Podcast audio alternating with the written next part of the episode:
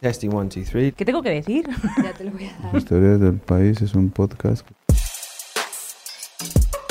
Las historias del país. Historias del país. Las historias del país Es es, un, un podcast, podcast. que se graba dentro de la redacción del periódico. Which is recorded inside the newsroom. dentro de la redacción del periódico. Podéis escucharlo en nuestra web Pueden escuchar este episodio o alguno de los anteriores en la web del país. Elpaís.com. elpaís.com, elpaís.com o suscribirte al canal en tu aplicación de podcast favorita. Apple Podcast o en Podcast de Google. or you can subscribe to the channel on your favorite O suscribirte al canal en tu aplicación de podcast favorita.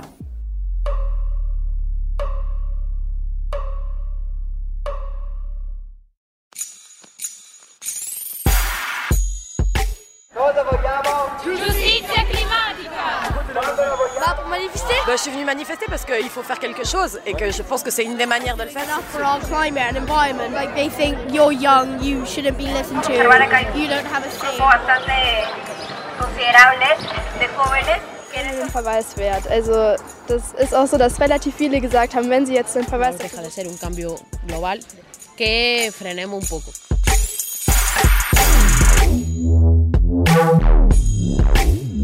Tú escuchas eso, Vero, y ¿de qué crees que vamos a hablar?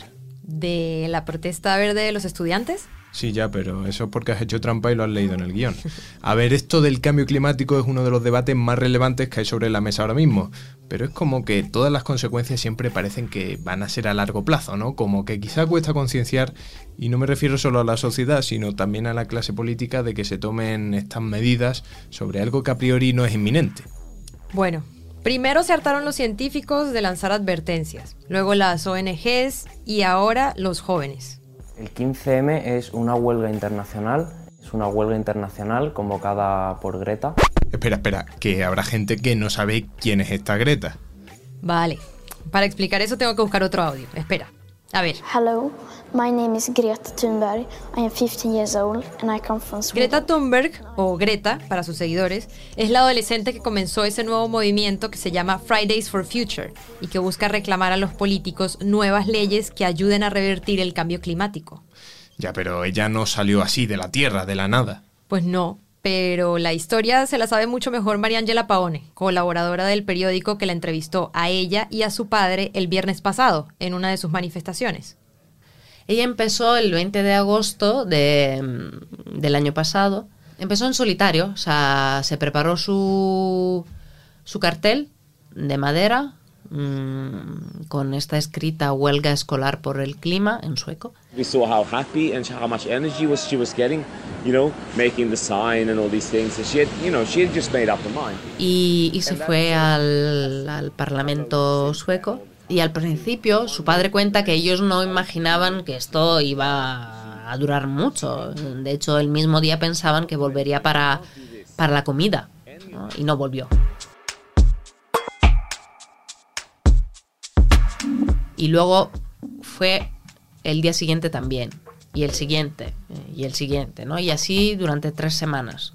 Publicó algunas imágenes en, en sus redes y, y, y su protesta se convirtió en... se viralizó. We're at the Swedish Parliament in Stockholm, and Greta is on a strike. El Fridays for Future eh, surge después porque el viernes es el día que ella elige eh, para seguir eh, con su protesta, ya que mm, tenían que empezar a acudir a clase, ¿no? No podía faltar a clase todos los días. Every Friday I am in school striking for the climate outside the Swedish Parliament, alongside hundreds of thousands of other children from all around the world. Y esta protesta, pues Fridays for Future, se convirtió en viral y empezó a repetirse en decenas de ciudades en todo el mundo. Manifestaciones espontáneas, gente que empezó a interactuar con ella en redes sociales.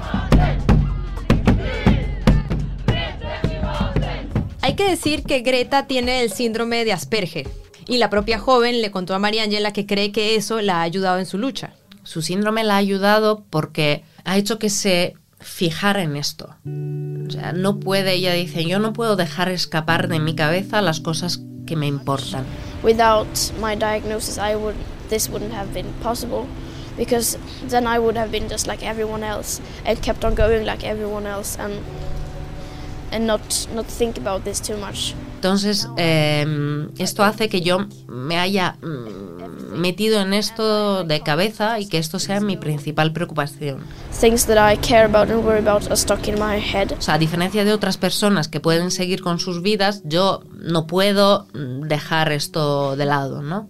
Evidentemente, pues ha tenido eh, que enfrentarse a una serie de rumores sobre quién estaba detrás de ella, eh, quién financia esto, si era toda una maniobra de marketing para lanzar el libro que su familia, sus padres escribieron para contar, digamos, cómo ha cambiado sus vidas eh, después de descubrir que sus hijas tenían eh, el síndrome de Asperger. El padre nos contó que eh, él se ha hecho cargo de todos los viajes. Ella solo viaja en tren y él ha- costea todos los viajes, o sea, la familia costea todos los viajes y eh, aunque les ha ofrecido mucha gente eh, pagar por ellos, de momento ellos han decidido precisamente para evitar esos tipos de rumores de quién está detrás, si hay alguna organización o... ¿Te puedo contar qué es lo que más me gusta de Greta? Y ya volvemos a los estudiantes. Eh, ¿No será el chubasquero ese amarillo talla XXL que usa? no, pero no te metas con ella, que el chubasquero es de su padre. Pero no, no, no, no me refería a eso. Lo que más me gusta es cómo le dice a los políticos las verdades en su cara. Como cuando en Davos I don't want you to be hopeful. les dijo, no quiero que tengan esperanza, quiero que tengan pánico. I want you to panic.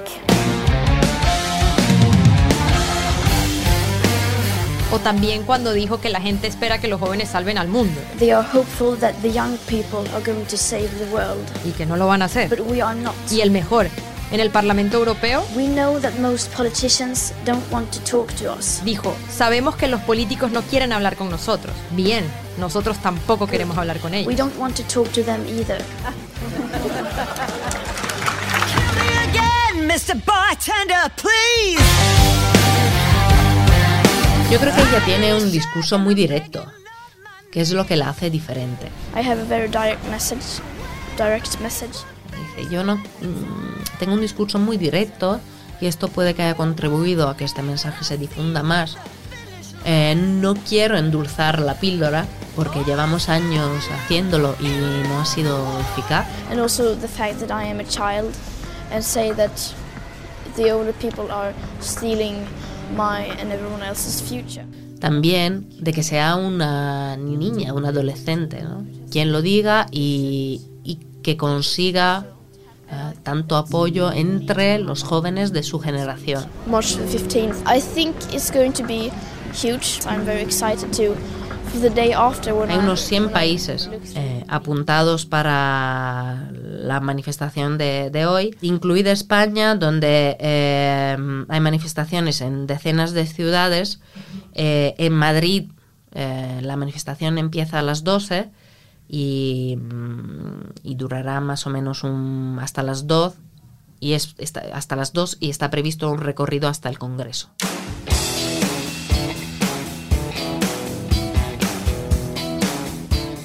Entonces esto va a ser un 15M, pero que no tiene nada que ver con el movimiento de los indignados de hace unos años aquí en España. De hecho es en marzo y no en mayo.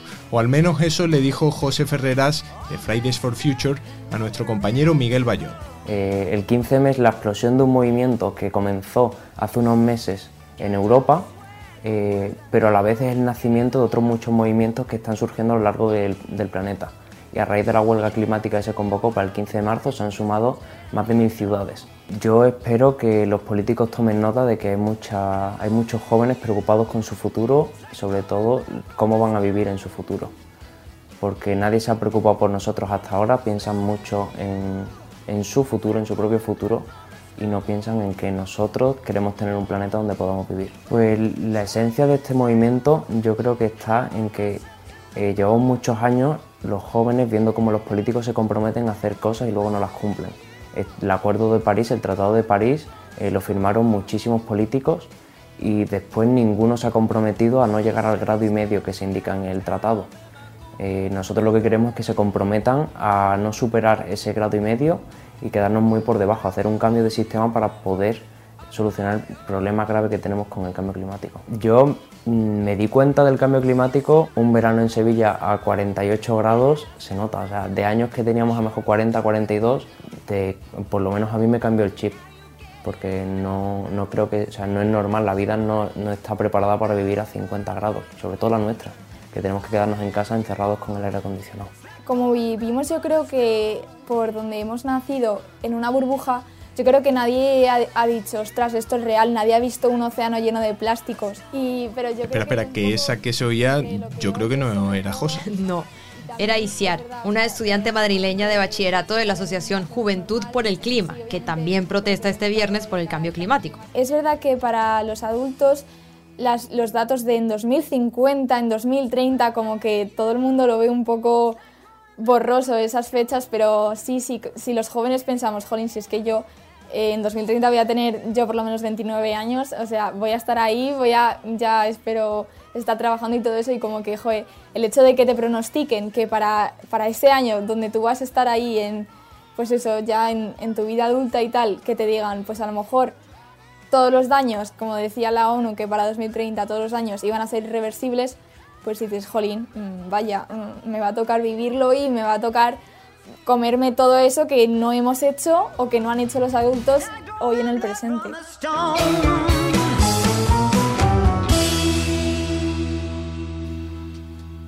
Está muy bien lo que dicen estos chicos, pero es que no se lo han inventado y no hay que irse muy lejos para corroborar datos. En los últimos 50 años, la temperatura solo en las ciudades de España ha aumentado 1,6 grados. Esto es el doble que la media mundial.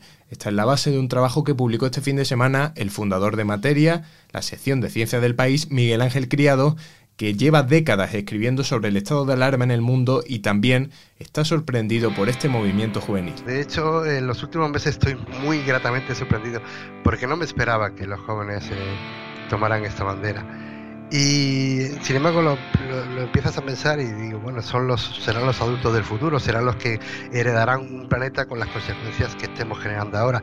Así que tiene bastante lógica que empiecen a preocuparse porque es el planeta que les va a tocar vivir.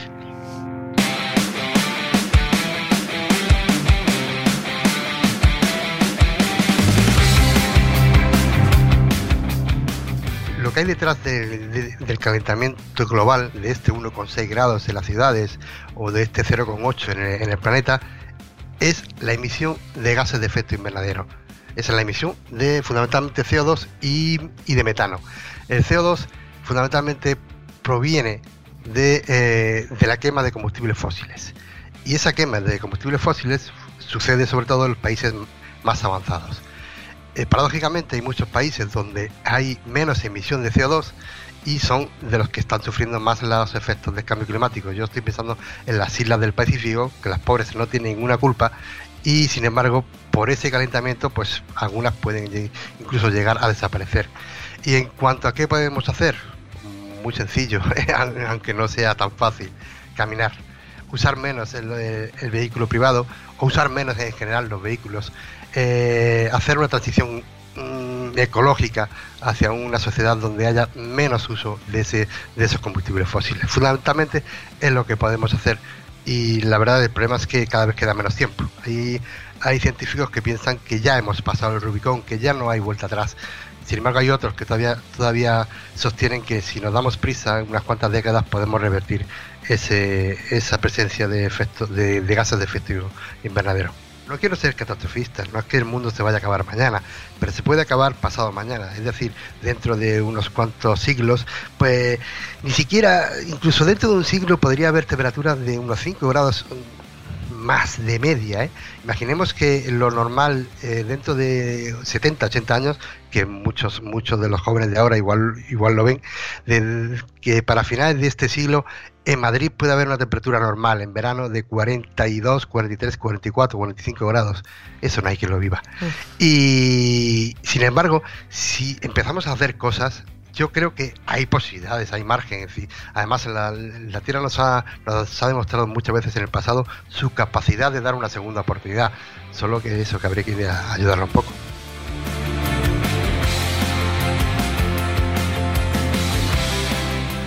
este pasado mañana del que habla Miguel Ángel es incluso vero más concreto para algunos. Esta semana la ONU publicó un informe que firman 250 científicos de 70 países en el que dicen, entre otras cosas, que para 2050 4.000 millones de personas vivirán en zonas desérticas, pero hay cosas que ya han pasado ya, no hay que esperar a 2050, y es que en el mismo informe los científicos aseguran que desde 1970 se han perdido el 40% de los humedales, es decir, casi la mitad. Bueno, José, ¿vamos a hacer huelga? Bueno, a ver, yo lo haría, pero a mí me parece que ya no pasamos por estudiantes. no creo que se molesten ellos si nos ven allá.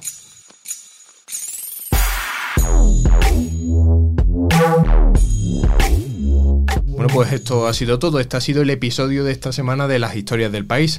Este ya saben que es un podcast que se graba dentro de la redacción del periódico. Yo soy José Juan Morales, estaba conmigo Verónica Figueroa y en este episodio tuvimos la ayuda de nuestros compañeros Miguel Bayot, María Ángela Paone y Miguel Ángel Criado.